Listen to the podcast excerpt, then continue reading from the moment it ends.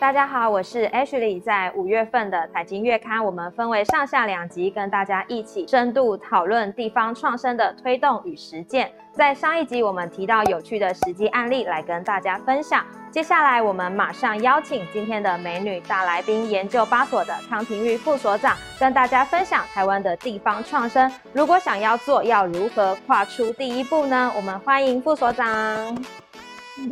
谢谢美丽的 Ashley。Hello，大家好，我是台经院研发所的康庭月，大家都叫我康康。那今天很开心有这个机会来跟大家分享地方创生的议题哦。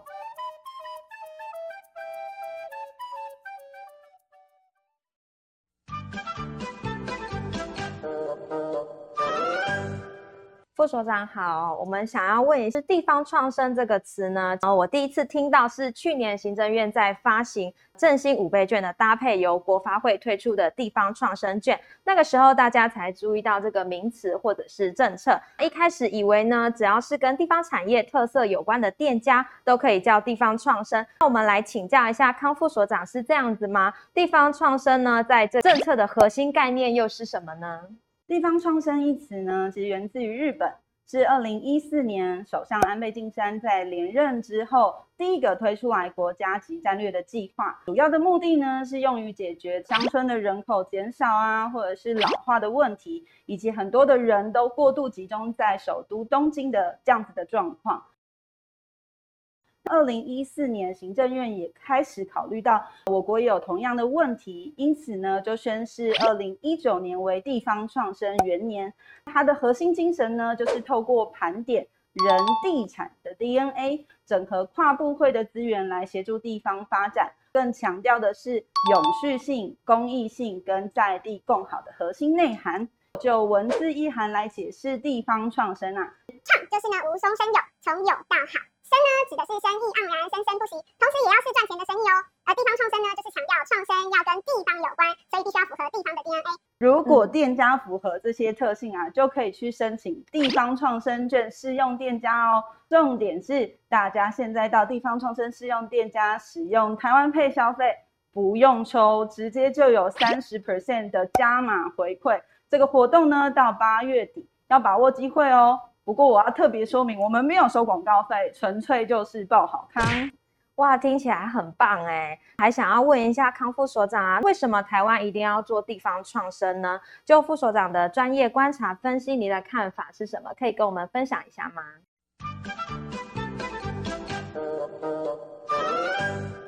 好，刚刚呢有提到地方创生起源于人口老化跟都会化的问题。就我自己个人的观察呢，这就是国家经济发展过程中常见的现象。先就人口结构来看，随着经济发展，生育率呢逐渐随之下降，是一个正常的一个现象。因此呢，老人的比例也会随之提高。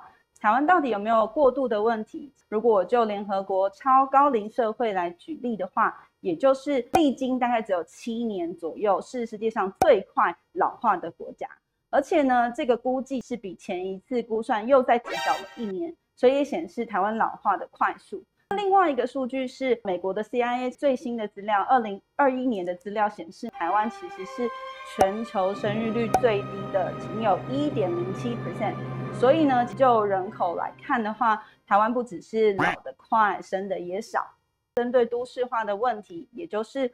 居住在人口的比例，我们看到的，不论是全球或者是不同所得国家平均来看，都市化是一个很自然的一个过程哦。我们也发现，透过的人移居到都市化，不只是可以发挥产业群聚或者是规模经济这样子的效益，国家也可以透过一些基础建设来发挥都市的整体效益。从台湾的情况来看呢，台湾在二零二二年的时候，都市化的程度是七十九点三 percent，这样子的比例是接近于高所得国家，就是八十二 percent 左右的水准。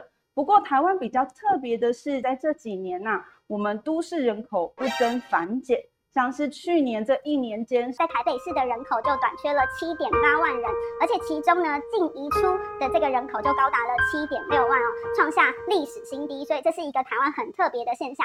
大家可能也都猜得到，最主要的原因呢，就是台北市的房价已经高到难以负荷。好，接下来呢，我用一些数据来告诉大家，台湾的房价到底合不合理呢？透过国际的 New Build 的数据，台湾最新的房价所得比是十五倍，台北市的房价所得比高达了三十一点六倍。也就是说，一个平均的中产阶级的家庭，要不吃不喝三十一年才能够买到台北市的一间中价位的房屋，相较于东京的房屋所得比啊，只有十三点三倍，是高出非常非常的多。总结而言，透过这些数据，我们可以知道房价的确有不合理。推动地方创生呢，到底跟房价有什么样的关系？如果想要更深入的了解，欢迎来看本期的财经月刊哦。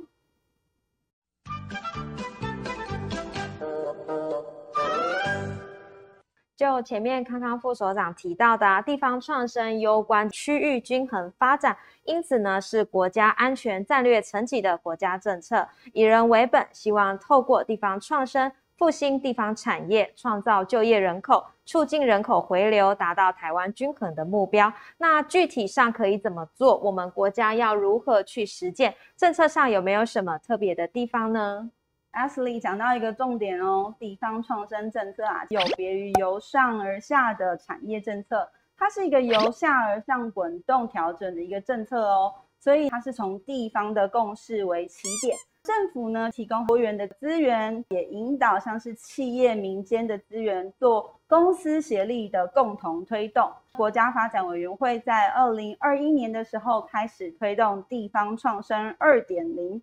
他强调青年在地方创生扮演的角色，以及呢地方支持系统的强化，透过多元的征案方式，让地方的团队可以更容易对接到政府的资源。这样子的政策调整呢，更符合台湾在近年来强调的居住正义，或者是世代正义，以及多元价值。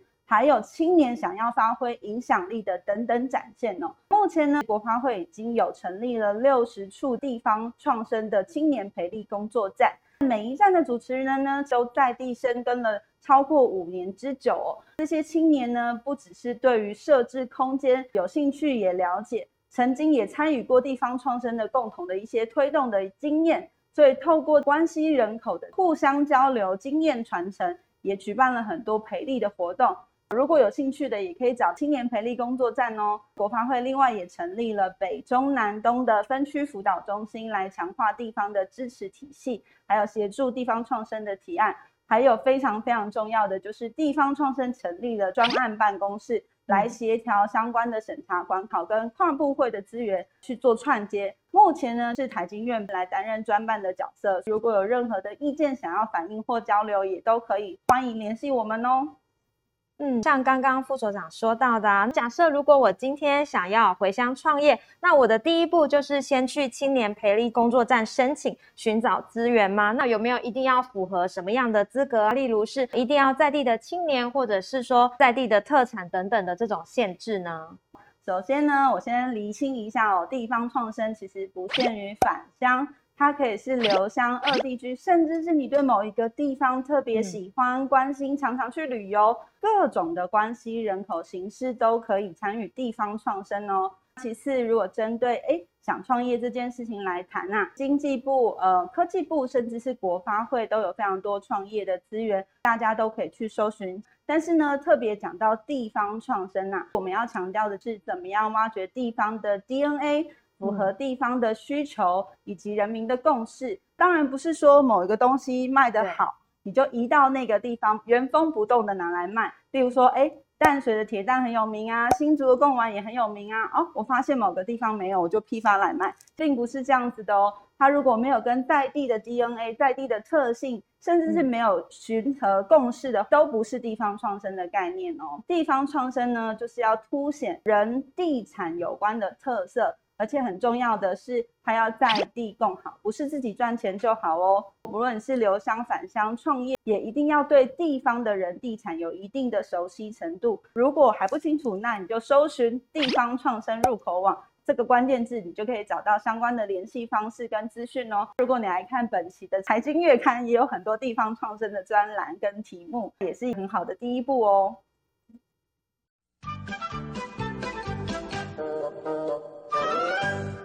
好，那刚刚呢，我们提到的都是政策面、产业啊、企业怎么做，地方创生政策对我们一般民众啊，有没有什么关联性？影响又是什么呢？就我个人的观点，地方创生过去的推动比较是学习日本，它缺乏了学理的基础。像是我们可能觉得日本有老化人口的问题，还有都市化的问题，我们就仿照。但是其实它有一些政策的局限性哦。我试图先解释一下这样子的概念哦。台湾从四五十年前，青年呢在台北打拼，追求高薪，是大家普遍知道的单一的价值。得到现在呢，透过地方创生，我们强调是地方美好的 DNA，甚至是多元的价值跟不同发展特色的地区哦。所以怎么样透过每一个人觉得最好、最适的地方，透过青年返乡、留乡或二地居的方式回到不同的地方。就是一个均衡台湾的一个状态。其实经济学很早以前就有用脚投票的理论来解释，人们其实在迁移的过程的选择，他就会考虑到无论是公共财啊、税负等等。近年来大家也发现有一些自然条件、环境都会是迁移与否的考虑因素哦。总结而言，地方创生政策虽然是透过政府的资源分配跟整合，它也透过一强化地方的支持体系。但是它最重要的目的是让每一个人都有更好、更多居住的可能性，尤其是青年这个部分，让台湾有更多地方都是宜居，然后也展现多元价值、更永续美好的台湾。好，我们今天谢谢康康副所长的分享。地方创生政策呢，不仅是帮助乡镇自立，更是点亮地方经济，创造在地就业力，也带给地方开创永续发展的新生机。谢谢康副所长。谢谢 Ashley。哎，还没有看过上期精彩有趣的案例分享呢，请点下方的资讯栏哦。大家拜拜喽，拜拜。喜欢我们影片的朋友，记得订阅、按赞，并开启小铃铛哦。也欢迎留言告诉我们你们想听的议题。下次见喽，拜拜。